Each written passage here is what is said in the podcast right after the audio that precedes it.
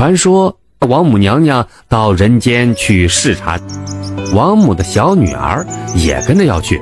这个小女儿美丽又聪明，自幼待在天上的小公主看着人间的一切都感到新奇，整天到处游玩。一天晚上，她又瞒着母亲偷偷溜出门去。这时，老百姓都已经休息了，只有一户人家还亮着灯。她很好奇，便悄悄地走了进去，看到一个小伙子。在灶前烧火，热得满头大汗。这个小伙子长得很英俊，看起来也很老实本分。小公主这时突然想起白天见过的一对恩爱的夫妻，心里一动，要是我能和这个小伙子在一起，过上幸福美满的生活，该有多好啊！想着想着，他走了进去，对小伙子说。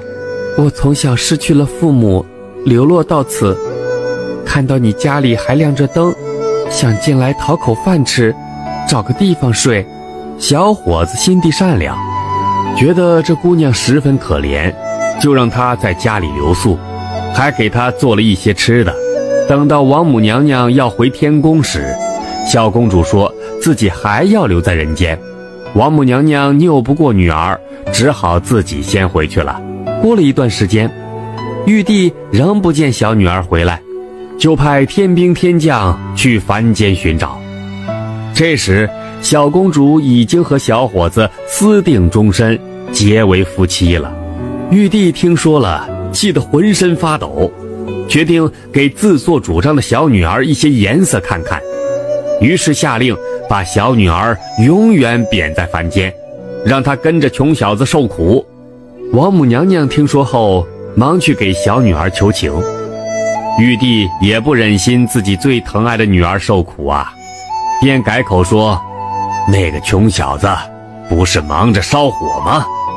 就让他们在人间当灶王爷和灶王奶奶吧。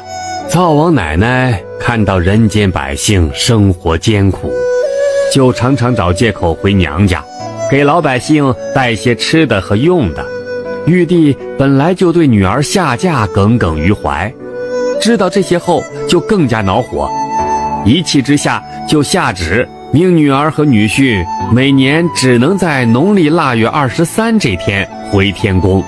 这一年，人间发大水，庄稼都被淹没了，眼看要过年了，老百姓呢却穷得连锅都揭不开。灶王爷和灶王奶奶也饿了好几天了，好不容易挨到腊月二十三，灶王爷和灶王奶奶早早的准备好包袱，天还没亮就迎着月光往天宫赶了。见到玉帝后，灶王奶奶立刻向玉帝诉说了人间的灾情，谁知玉帝不但不同情，反而更加嫌弃一身炭灰的穷女婿。要他们在天上住一晚就回去。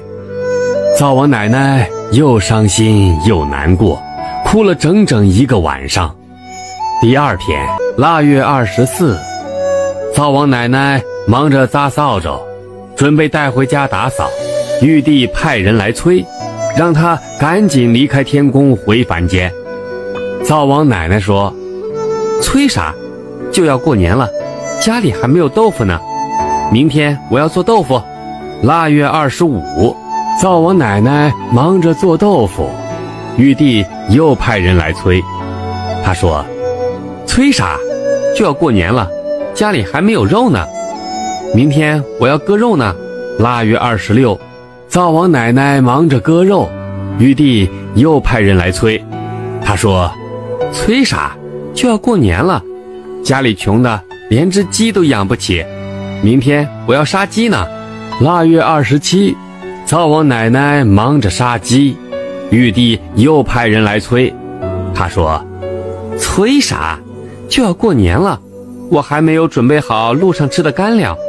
明天我要发面蒸馍。”腊月二十八，灶王奶奶忙着蒸馍，玉帝又派人来催。他说：“催啥？过年得喝酒。”明天我要打酒。腊月二十九，灶王奶奶忙着打酒，玉帝又派人来催。他说：“催啥？一年忙得团团转，连顿饺子都没有吃呢。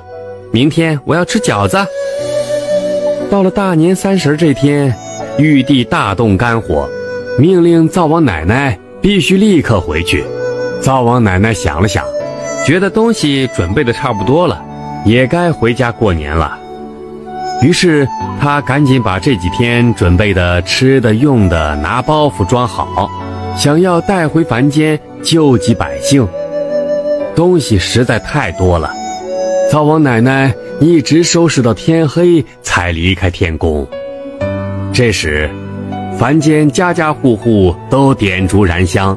等着灶王奶奶回来，给大家带些吃的喝的。灶王奶奶一到，家家户户都放鞭炮庆祝。灶王奶奶把从天上带回来的东西分给了大家，人们都吃饱喝足了，欢天喜地的过大年。从此，灶王爷和灶王奶奶更受老百姓的爱戴了。